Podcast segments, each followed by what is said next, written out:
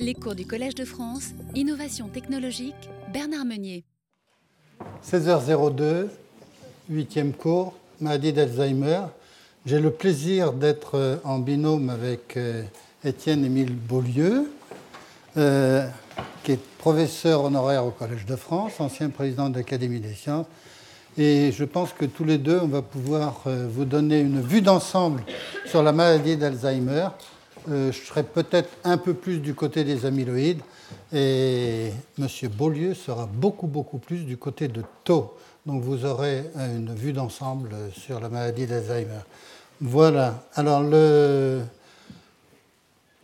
maladie d'Alzheimer, c'est le vieillissement. Et le vieillissement, c'est une préoccupation qui n'est pas récente.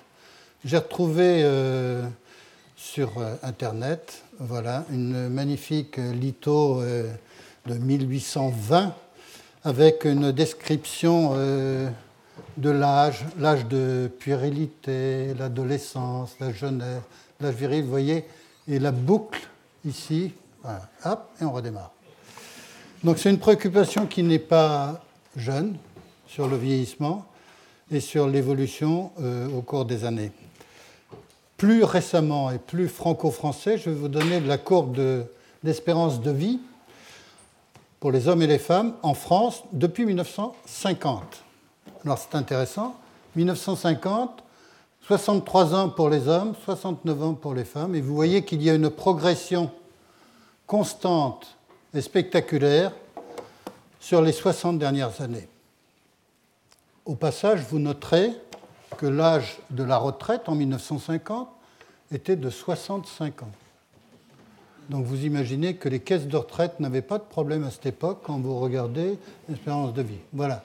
Alors maintenant, euh, l'âge de la retraite étant officiellement à 60 ans, euh, vous voyez qu'il y a quelque chose de différent. Bon, ça c'est factuel, on peut ne pas y penser ou l'oublier, mais c'est factuel. Ce qui est intéressant, euh, c'est cette chose-là. C'est la zone où se déclenche la maladie d'Alzheimer, la maladie sporadique, celle qui ne dépend pas de facteurs génétiques précis, il y a 2 à 3% maladie d'Alzheimer précoce vers 50-55 ans qui dépend de facteurs génétiques, de défauts génétiques parfaitement identifiés. Mais pour 95 à 97-98% des personnes qui sont atteintes de maladie d'Alzheimer, ce n'est pas dû à une prédisposition génétique particulière. C'est l'âge, c'est la zone qu'on va qualifier de dangereuse. Et vous voyez que les femmes l'ont franchie avant les hommes, ce qui fait dire que les femmes sont plus touchées que la maladie d'Alzheimer, effectivement, parce que quand vous êtes dans cette zone-là, pour les hommes, voilà. Alors maintenant, les hommes sont dans la zone euh, dite de maladie d'Alzheimer, et donc on a maintenant les mêmes problèmes pour les hommes et les femmes avec un décalage. Voilà, c'est une maladie de vieillissement je rappelle que l'espérance de vie, euh, c'est quelque chose qui, euh, qui varie d'une espèce à une autre. Hein. L'espérance de vie pour une drosophile, la mouche du vinaigre, qui est un outil remarquable pour un certain nombre de laboratoires en biologie, c'est un mois. Donc quand vous voulez étudier 10 générations de drosophiles, c'est 10 mois, c'est intéressant. Rat, c'est 3 ans et demi.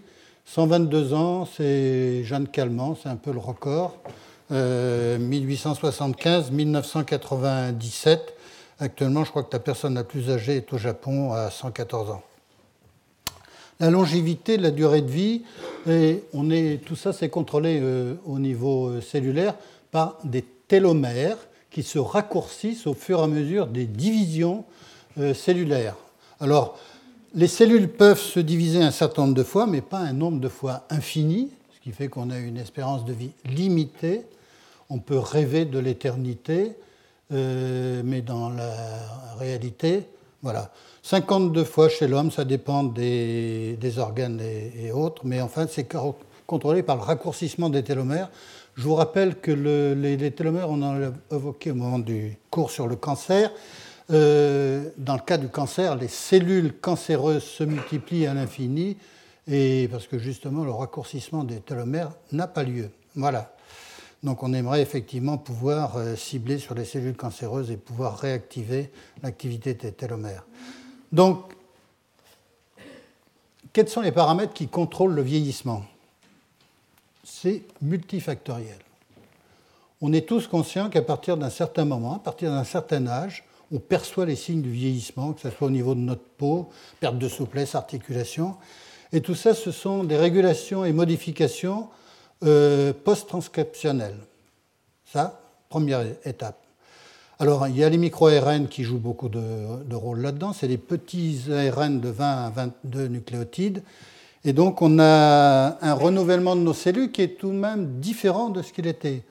Mon ADN, grosso modo, est le même que celui de ma naissance, mais le renouvellement de mes cellules de la peau ne sont pas le même. Je n'ai pas la peau de bébé qui était euh, enviée par tout le monde à l'âge euh, de 12 mois lorsque j'étais joufflu. Voilà, ça change et mes articulations ne sont pas aussi souples qu'à 20 ans. Le renouvellement de nos enzymes et de nos protéines se fait différemment selon l'âge. On a des protéines de plus en plus glyquées, c'est l'action du glyoxal et du méthylglyoxal sur les amines accessibles dans les protéines, et ça, c'est des modifications post-traductionnelles. Donc cet ensemble de variations de paramètres fait que euh, le renouvellement des cellules se fait pas tout à fait de la même façon en fonction de l'âge. Voilà. Voilà le glyoxal. On peut mesurer le glyoxal. Euh, et normalement, quand on est en bonne santé, en pleine forme, on a une enzyme qui s'appelle la glyoxalase euh, qui s'occupe de dégrader l'excès de glyoxal. On a toujours à peu près une concentration de 100 nanomolaires dans le sang de glyoxal. Actuellement, le dosage de l'hémoglobine glyquée, celle qui est substituée par un motif glyoxal, c'est un moyen de surveiller la glycémie chez les prédiabétiques et les diabétiques. Donc c'est un marqueur fiable du glucose dans le sang. Voilà. La glycation du collagène conduit au vieillissement de la peau, donc un certain nombre de paramètres. S'ajoute à ça le fait que nous respirons, nous utilisons de l'oxygène, nous avons besoin d'utiliser de l'oxygène, et avec des électrons, c'est notre carburant. Oxygène plus réducteur, ça fait marcher notre machine moléculaire. Euh, si vous faites de l'oxygène avec de liquide, avec de l'hydrogène liquide, faites marcher des fusées. Mais le principe est le même. Vous avez de l'oxygène d'un côté et un réducteur de l'autre. Nous, des électrons, et dans des pH et autres, et pour les fusées, c'est de l'hydrogène liquide. Ça marche bien, ça expose bien aussi. Voilà.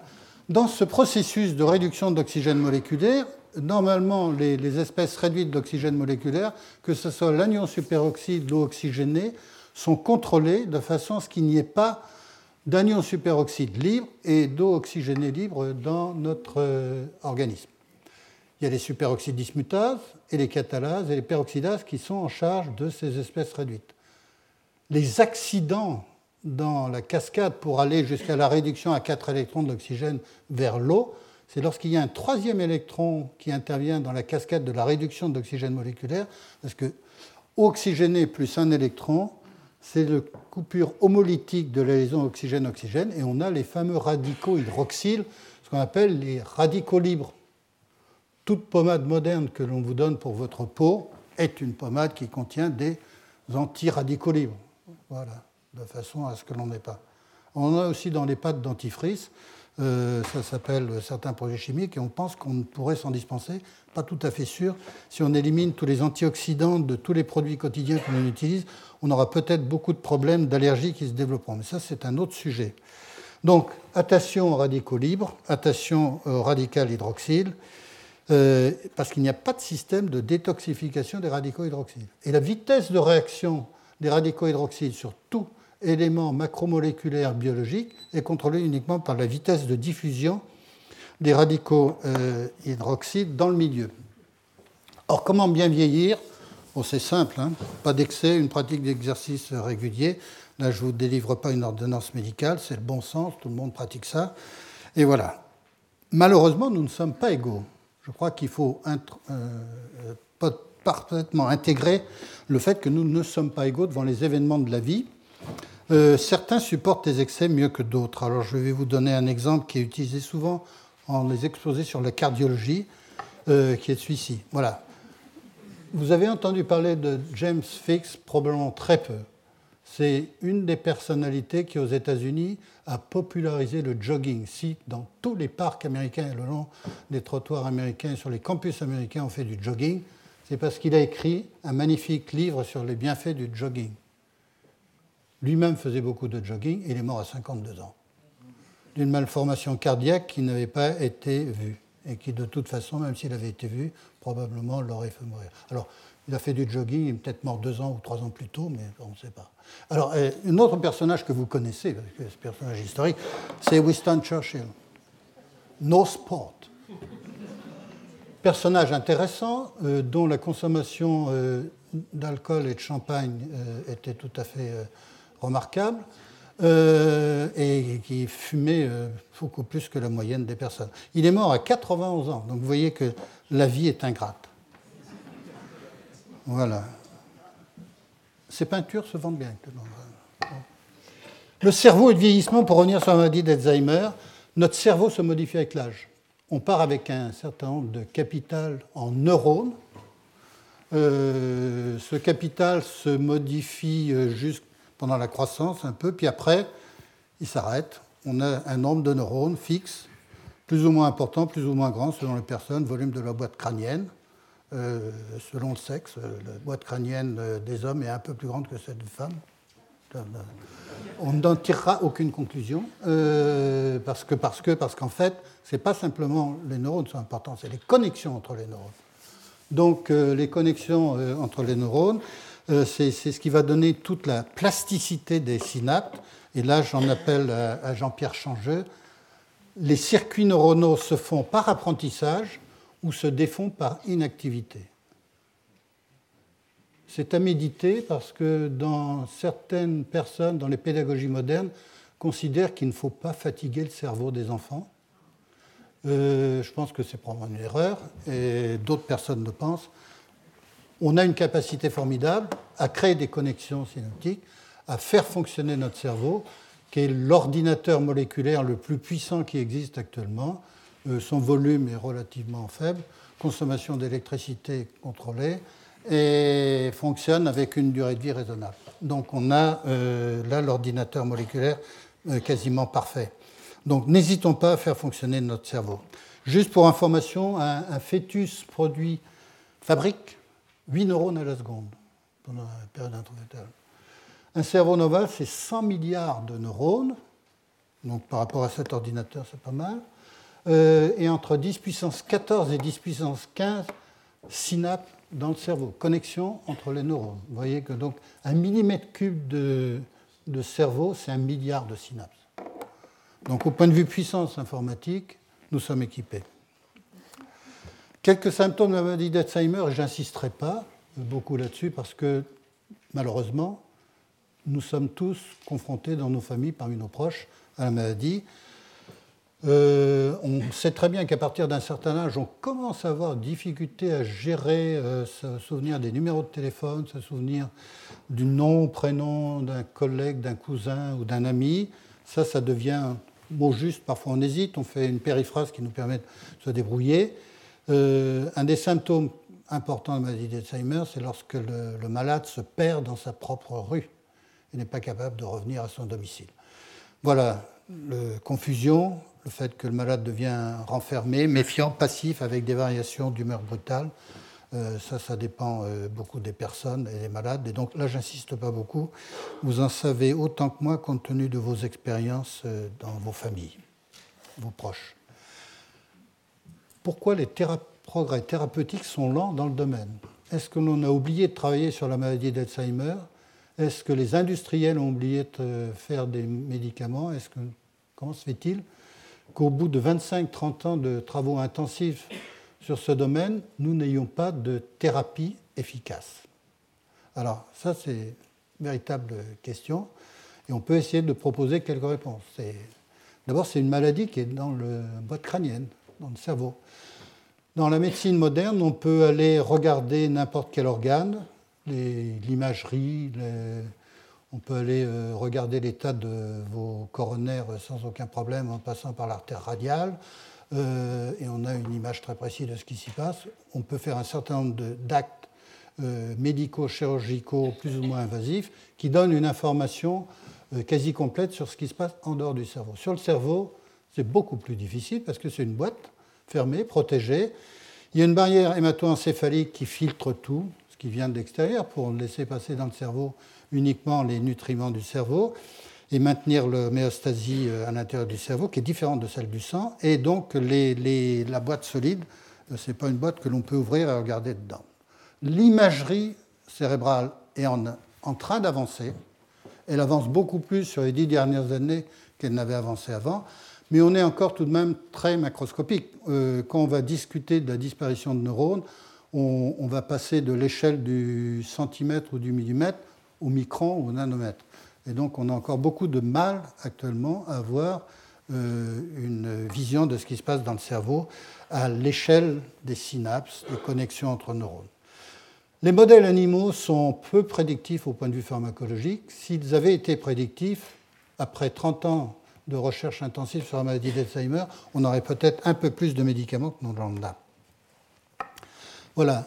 La maladie d'Alzheimer, c'est un enjeu mondial. Euh, il n'y a pas des pays qui sont plus touchés que d'autres en termes de, maladie d'Alzheimer.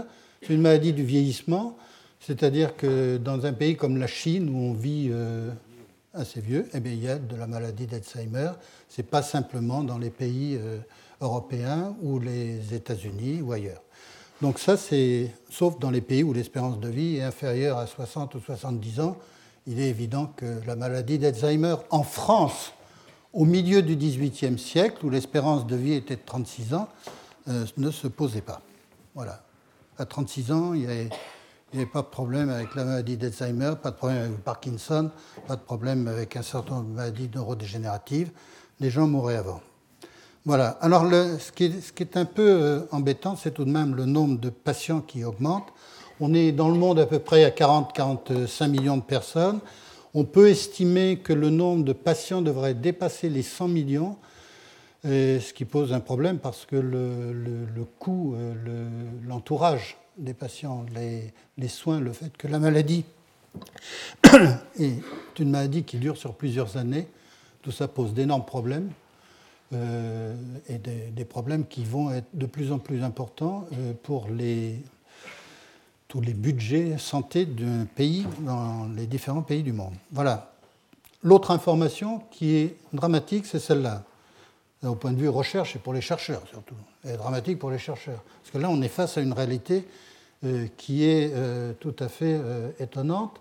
C'est qu'entre 2002 et 2011, si je retire la mémantine qui a été autorisé en 2003, mais qui est un anti. Euh, je salue M. Goddard, qui est un spécialiste de la maladie d'Alzheimer et qui nous vient de Cambridge. Bonjour, monsieur. voilà. Euh, et donc, nous avons euh, actuellement 100% d'échecs si je retire la mémantine. Ça veut dire qu'en 20 ou 25 ans, sur les 10 dernières années, c'est très significatif, mais avant, c'était la même chose les dix dernières années, c'est 100% d'échecs dans les essais cliniques. 413 essais cliniques dans le cas de la maladie d'Alzheimer effectués en 2002 et 2012, 124 en phase 1, 206 en phase 2, 83 qui étaient en phase 3. Et de tous euh, ces essais cliniques, il n'est rien sorti. Donc ça, c'est quelque chose qui est absolument terrifiant pour les chercheurs. Actuellement, on a en cours, au jour d'aujourd'hui, 108 euh, essais cliniques. Dans le domaine du cancer, on a plus de près de 1500 essais cliniques. vous voyez la différence. Et ce n'est pas parce qu'il n'y a pas d'argent, c'est simplement parce que c'est difficile et que l'on n'a à gérer que les échecs. Alors, les essais cliniques portent sur des agents qui sont là pour traiter les symptômes, amélioration des, des cognitions, oh avec un S, 37% euh, des essais cliniques, euh, petites molécules susceptibles de bloquer l'évolution de la maladie, 35%, immunothérapie, anticorps, 18%, essais divers, 10%. Vous voyez qu'on essaye de, jouer sur euh, plusieurs paramètres. Il est évident que la molécule que tout le monde attend est la molécule qui serait capable de bloquer l'évolution de la maladie au tout début de la maladie, à condition que l'on puisse avoir les marqueurs ou l'imagerie qui permettent de dire à quel moment il faut administrer cette molécule. Donc ça, c'est quelque chose de compliqué.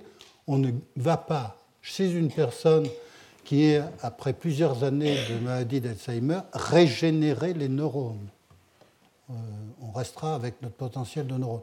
Donc l'intérêt, c'est effectivement de pouvoir avoir une molécule où on va stopper le début de la dégradation, c'est rester dans la cinétique classique de dégradation de nos neurones. On perd au cours de notre vie, quand tout va bien, 10% de notre masse de neurones.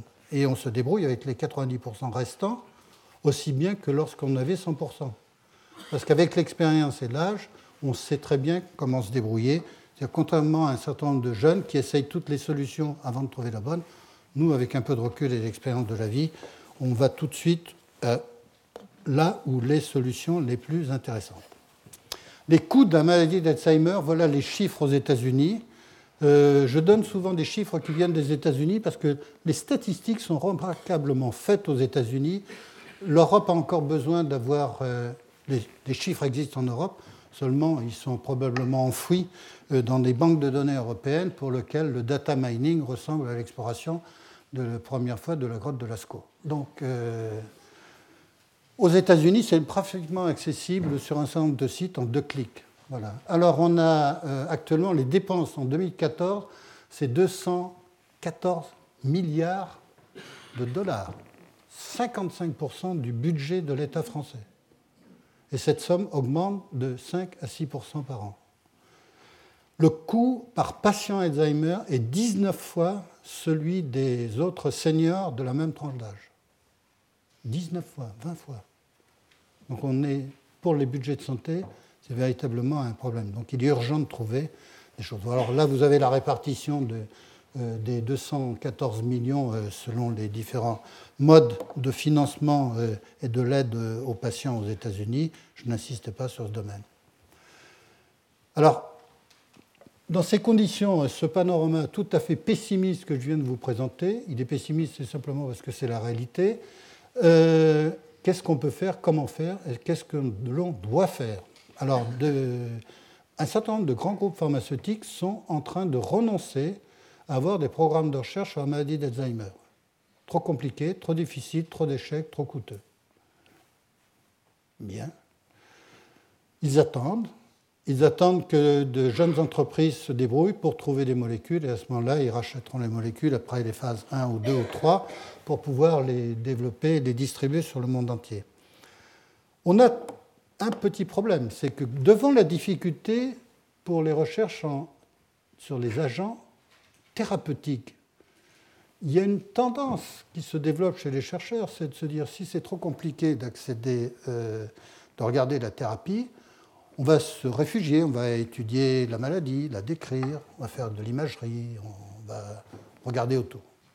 Euh, si vous n'avez pas le courage de vous plonger dans de l'eau à 14 degrés, un truc, vous faites le tour du lac et vous regardez, vous décrivez les arbres autour. Donc c'est un peu la, difficulté que l'on a actuellement, c'est qu'il est tellement difficile de faire de la recherche en thérapie, c'est qu'il y a peu d'équipes qui sont impliquées.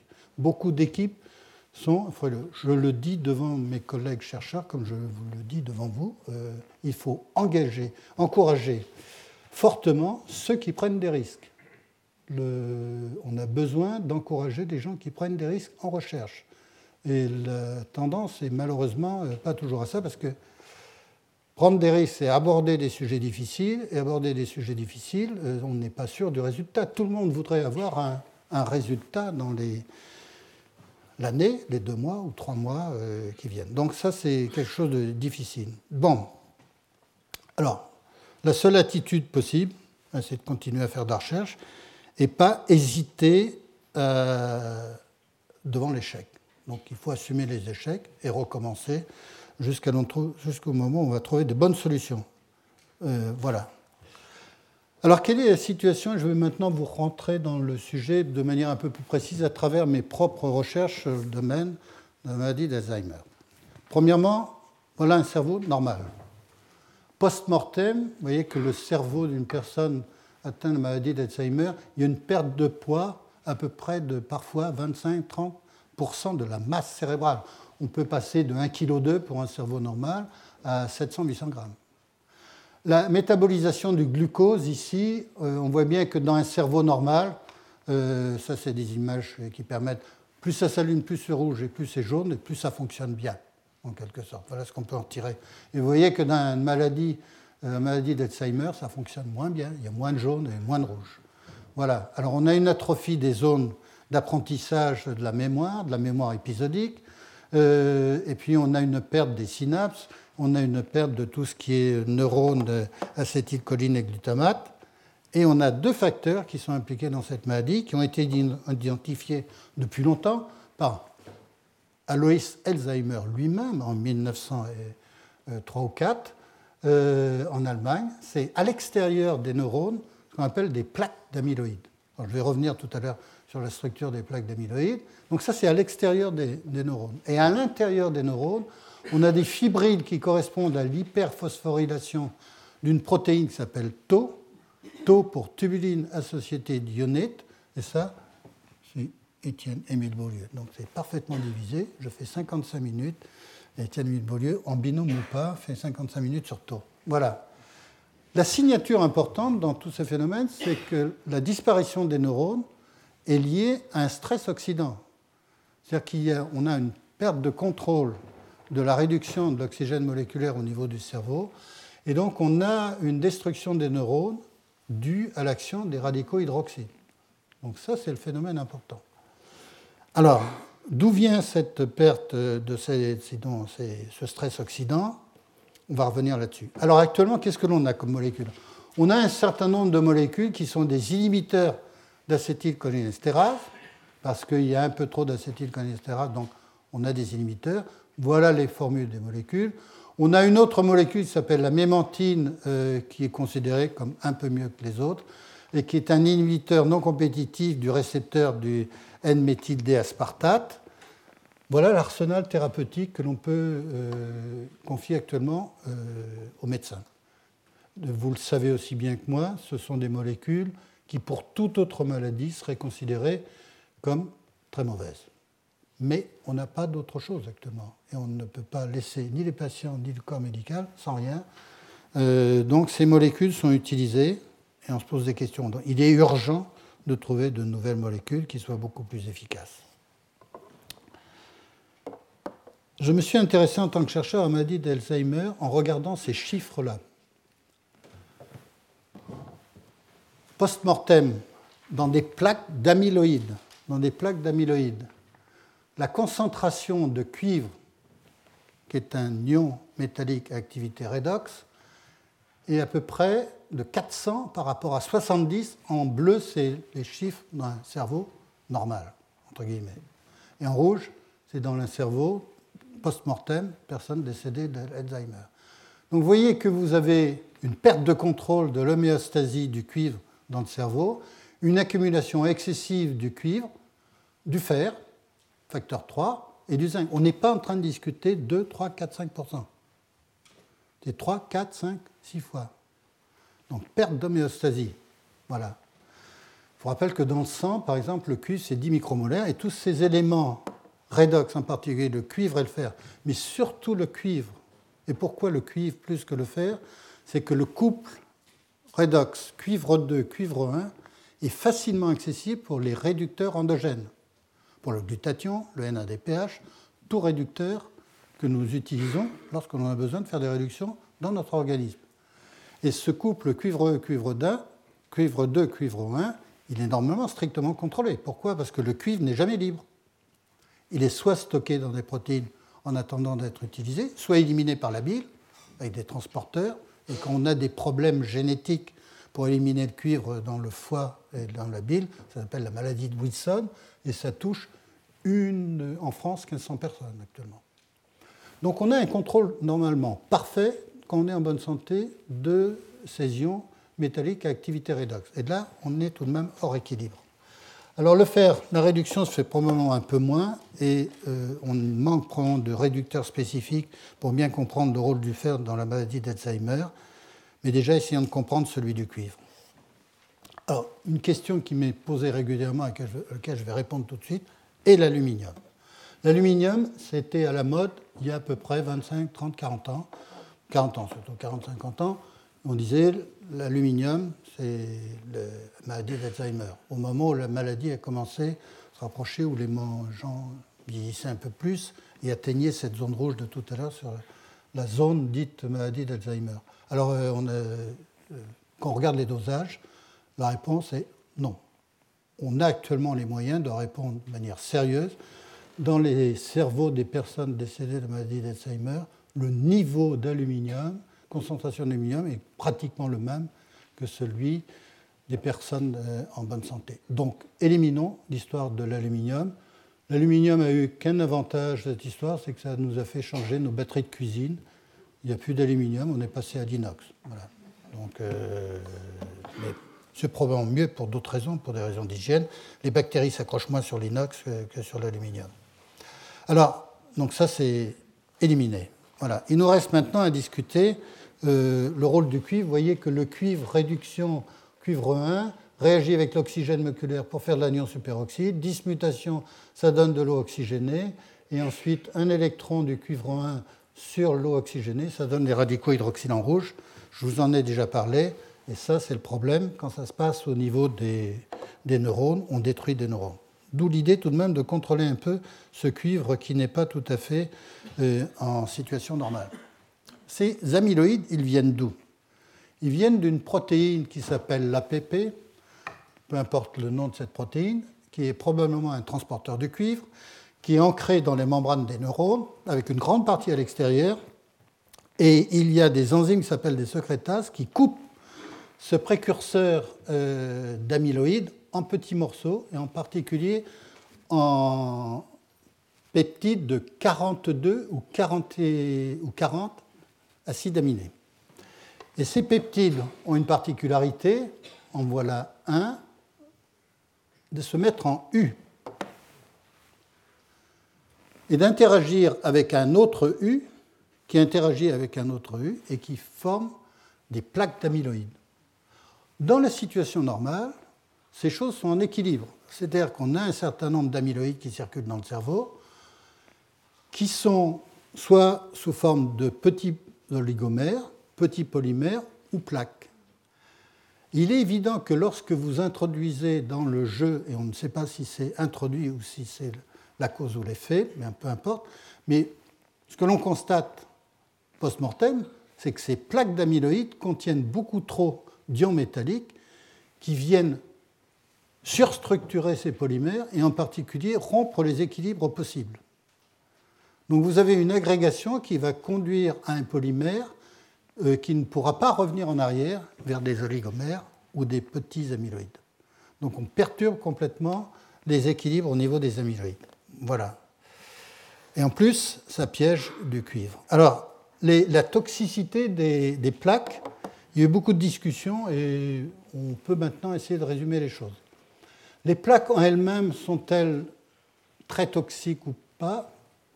Il y a maintenant un consensus qui est en train de s'établir pour dire qu'en fait, les espèces les plus toxiques, ce sont les oligomères, soit les trimères ou les hexamères de ces peptides. Pourquoi? Parce qu'ils ont la possibilité de pénétrer également à l'intérieur des neurones. Donc vous allez pouvoir transporter du cuivre à des endroits où ils n'ont pas besoin d'être, avec des amyloïdes qui ne sont pas normalement des transporteurs de cuivre le cuivre se transporte avec des métalloprotéines pour aller vers des métalloenzymes. On a beaucoup de cuivre dans notre cerveau, parce que par exemple, pour les tyrosinases euh, qui sont en charge de l'hydroxylation des tyrosines pour aller vers les dérivés de la L-DOPA, L-DOPA, vous en avez entendu parler dans le Parkinson, ça c'est fait avec des enzymes à cuivre. Et donc on a besoin de ce cuivre. Le cuivre, il est transporté. Mais s'il est mal transporté et s'il est inaccessible pour les transporteurs, on perturbe le système. Donc voilà, toxicité des abétas. Euh, il y a actuellement des, papiers intéressants pour essayer de comprendre quel est le rôle des petits oligomères euh, d'amyloïdes vis-à-vis de la phosphorylation euh, de tau, l'hyperphosphorylation de tau. Et il y a des papiers très intéressants publiés par des collègues japonais qui montrent qu'il y a effectivement la capacité à déclencher la phosphorylation anormale de tau avec des, oligomères, mais tau c'est M. Beaulieu tout à l'heure. Un petit schéma pour résumer la situation de ces oligomères. Alors voilà, ces oligomères plus du cuivre. Alors ça peut aller soit vers des polymères chargés en cuivre, et ça, ça va créer en permanence un stress oxydant, ou ça peut emmener du cuivre à un endroit où ça peut déclencher une pathologie de taux.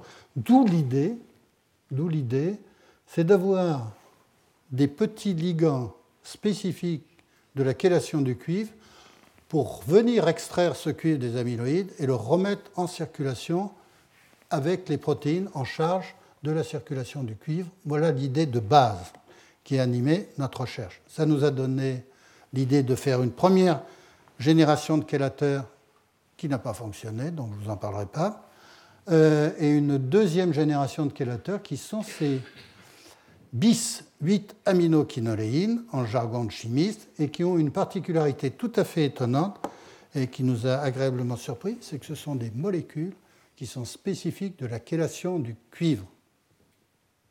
Voilà. Pas du zinc et pas du fer.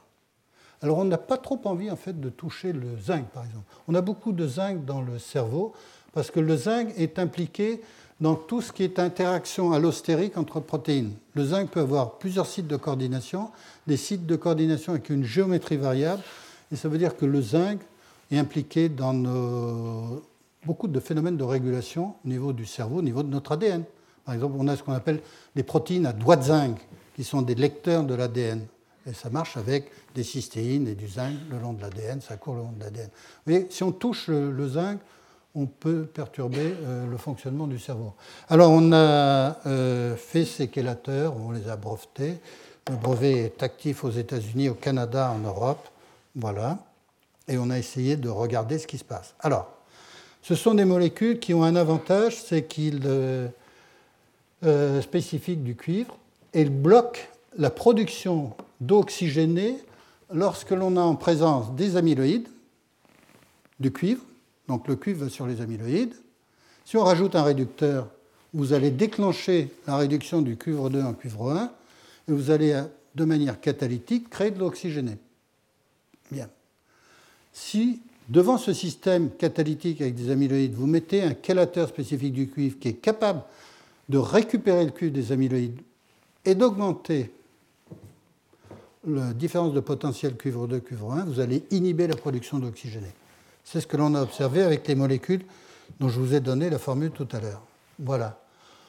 Je, passe sur une molécule qui s'appelle thioquinol, qui est une 8-hydroxyquinoléine, euh, qui a échoué dans le développement de la maladie d'Alzheimer, peu importe. Voilà. Autre point qui m'a valu un certain nombre de désaccords avec une grande partie de la communauté qui travaille sur la maladie d'Alzheimer, c'est que j'ai fait également des tests de ces molécules sur ce qu'on appelle des souris transgéniques.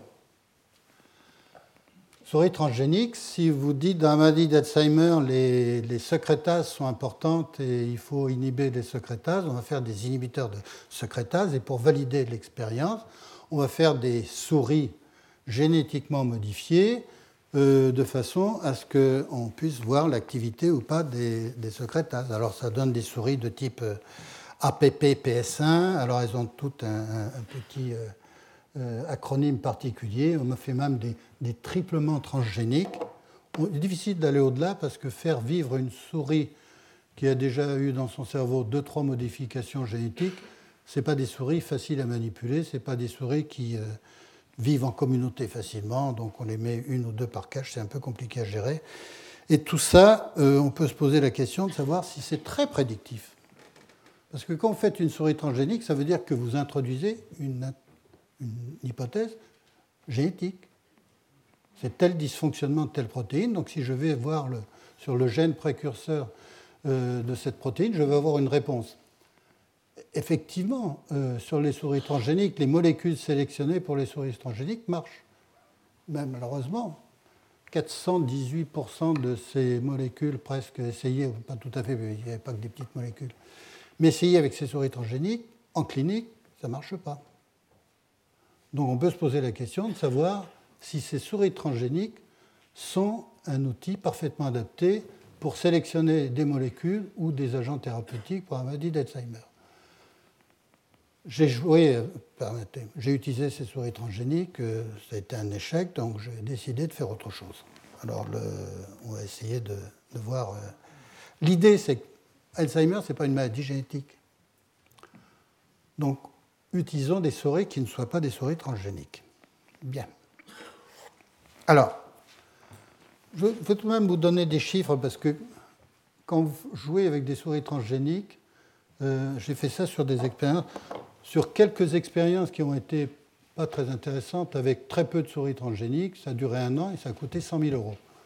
Donc vous comprenez que la recherche euh, de molécules ou d'agents thérapeutiques dans la maladie d'Alzheimer, avec un modèle animal qui n'est pas très efficace, qui coûte cher et qui prend du temps, euh, ça avance pas beaucoup.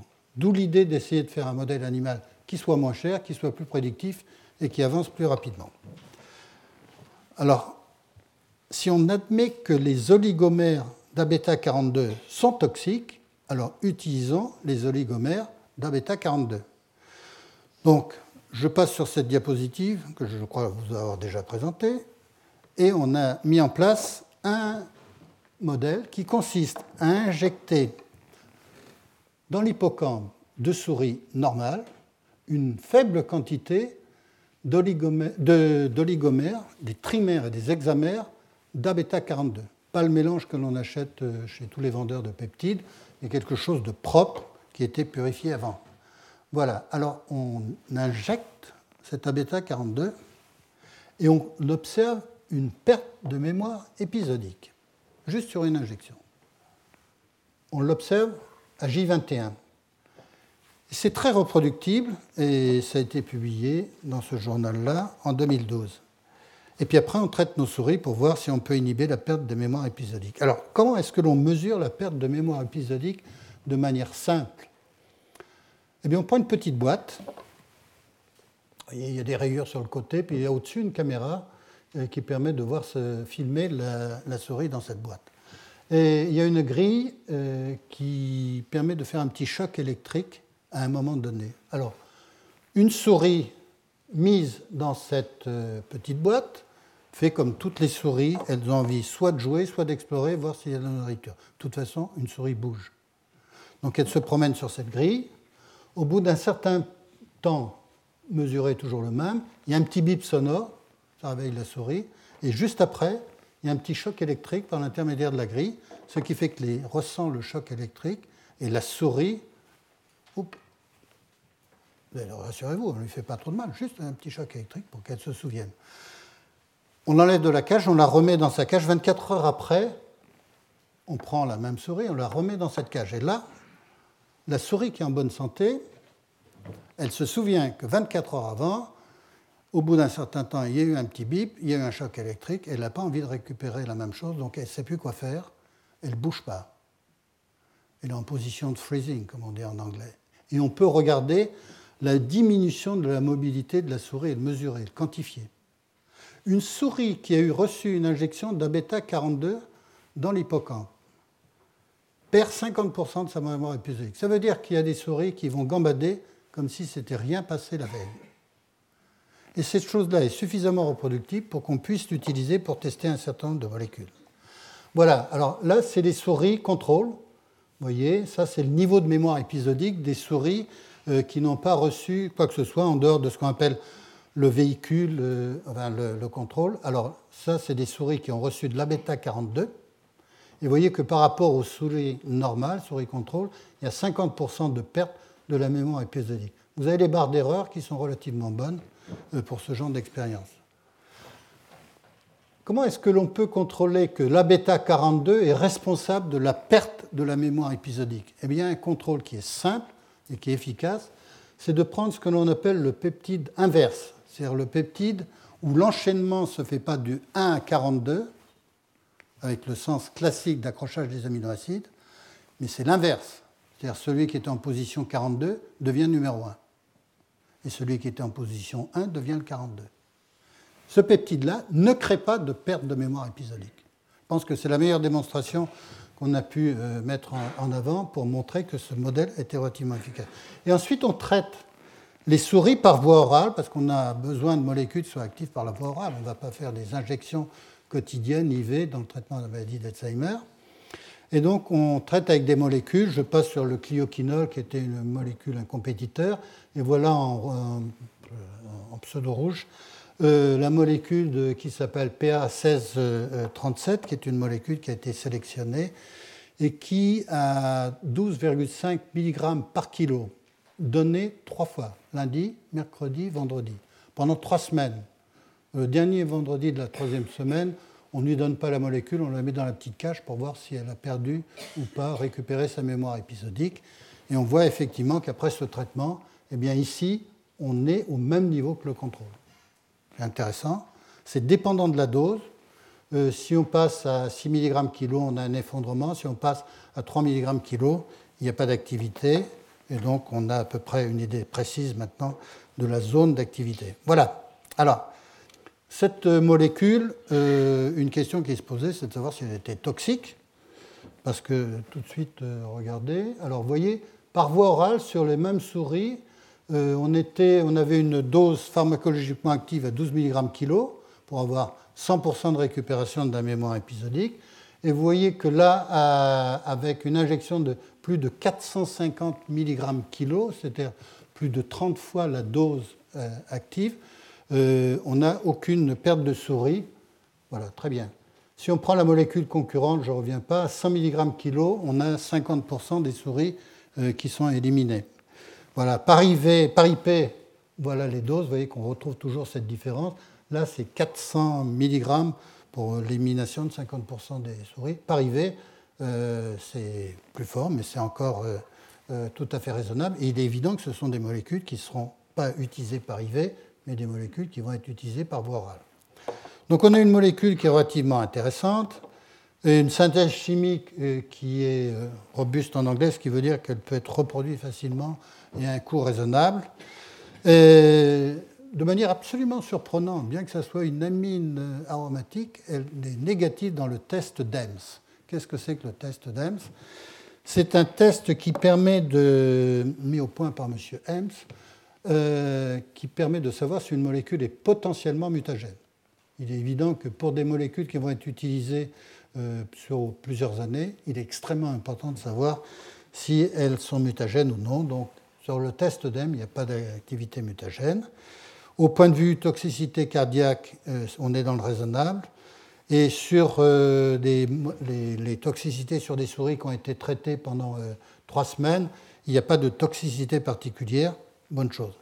Un autre point important, c'est que sur les chélateurs en particulier, ça avait été observé sur certaines quinolines, 8-hydroxyquinolines, il y a une toxicité sur l'œil qui se voit tout de suite.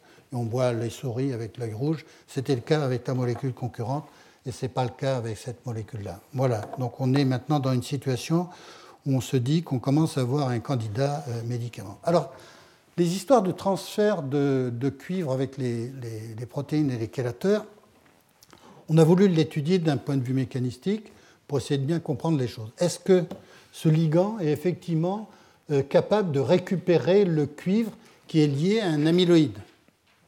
On prend des amyloïdes, on met du cuivre, il y a une je vous passe sur les descriptions des spectres UV visibles. Euh, ça veut dire qu'on a le cuivre sur l'amyloïde. Et quand on met le chélateur, le ligand L, là, qui est notre chélateur spécifique du cuivre, eh bien on extrait le cuivre de l'amyloïde et on récupère la signature cuivre plus ligand. Première chose.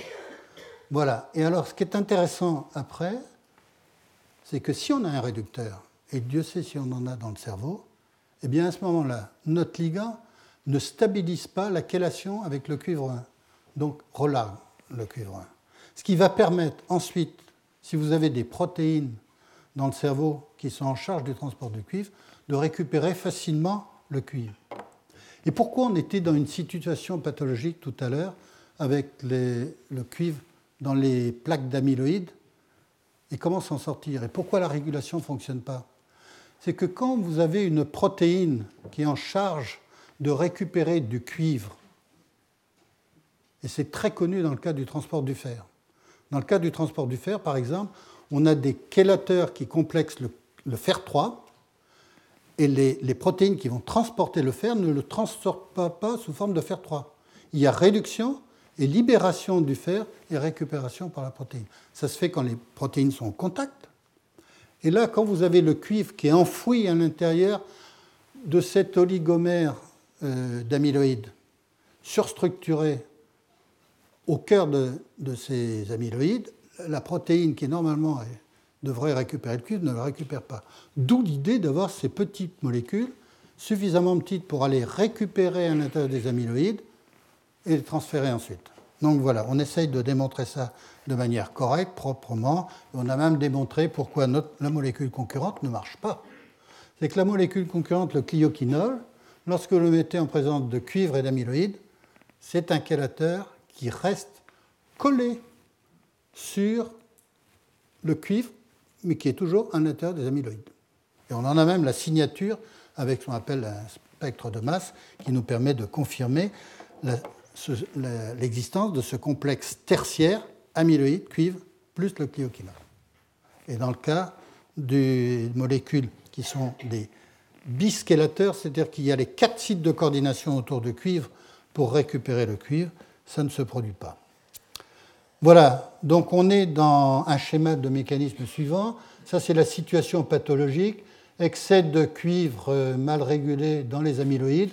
Réduction, on fait de l'anion superoxyde, l'eau oxygénée, et on va avoir une destruction des neurones.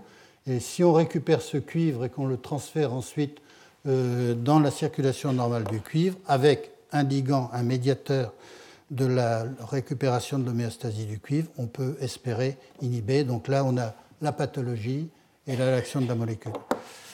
Voilà, on en est au niveau de la souris et on essaye de développer maintenant pour faire toute la préclinique, peut-être passer par l'intermédiaire de la maladie de Wilson euh, pour développer la molécule et aller vers les essais cliniques. C'est un travail qui a été fait au laboratoire de chimie de coordination à Toulouse, qui est mon laboratoire euh, euh, habituel. ça a été également développé avec une société qui s'appelait, euh, qui s'appelle Palumet, qui est toujours vivante, mais qui n'a plus de salariés, mais qui a le brevet entre les mains. Et il y a un travail qui s'est fait tout à fait remarquable, le, modèle de souris non transgénique, s'est fait avec un collègue qui s'appelle Jean-Michel Lassalle, euh, qui a pris le risque de faire ça avec moi, euh, parce que on était tout à fait en dehors des dogmes et des chemins balisés habituels. Je voudrais juste terminer en disant que ce travail se poursuit en Chine actuellement, parce que les Chinois m'ont accueilli d'une part et j'ai trouvé une société chinoise pour continuer le développement euh, de cette molécule. C'est plus facile de trouver des gens qui prennent des risques euh, sur l'innovation en Chine euh, qu'actuellement en France. Et je ferme doucement la parenthèse et je le dis à voix très basse. La culture de risque disparaît et les pays qui n'ont plus la culture de risque sont des pays qui sont en situation difficile. Je referme la parenthèse. Voilà il est 54 et pendant les six prochaines minutes, je suis prêt à répondre à vos questions.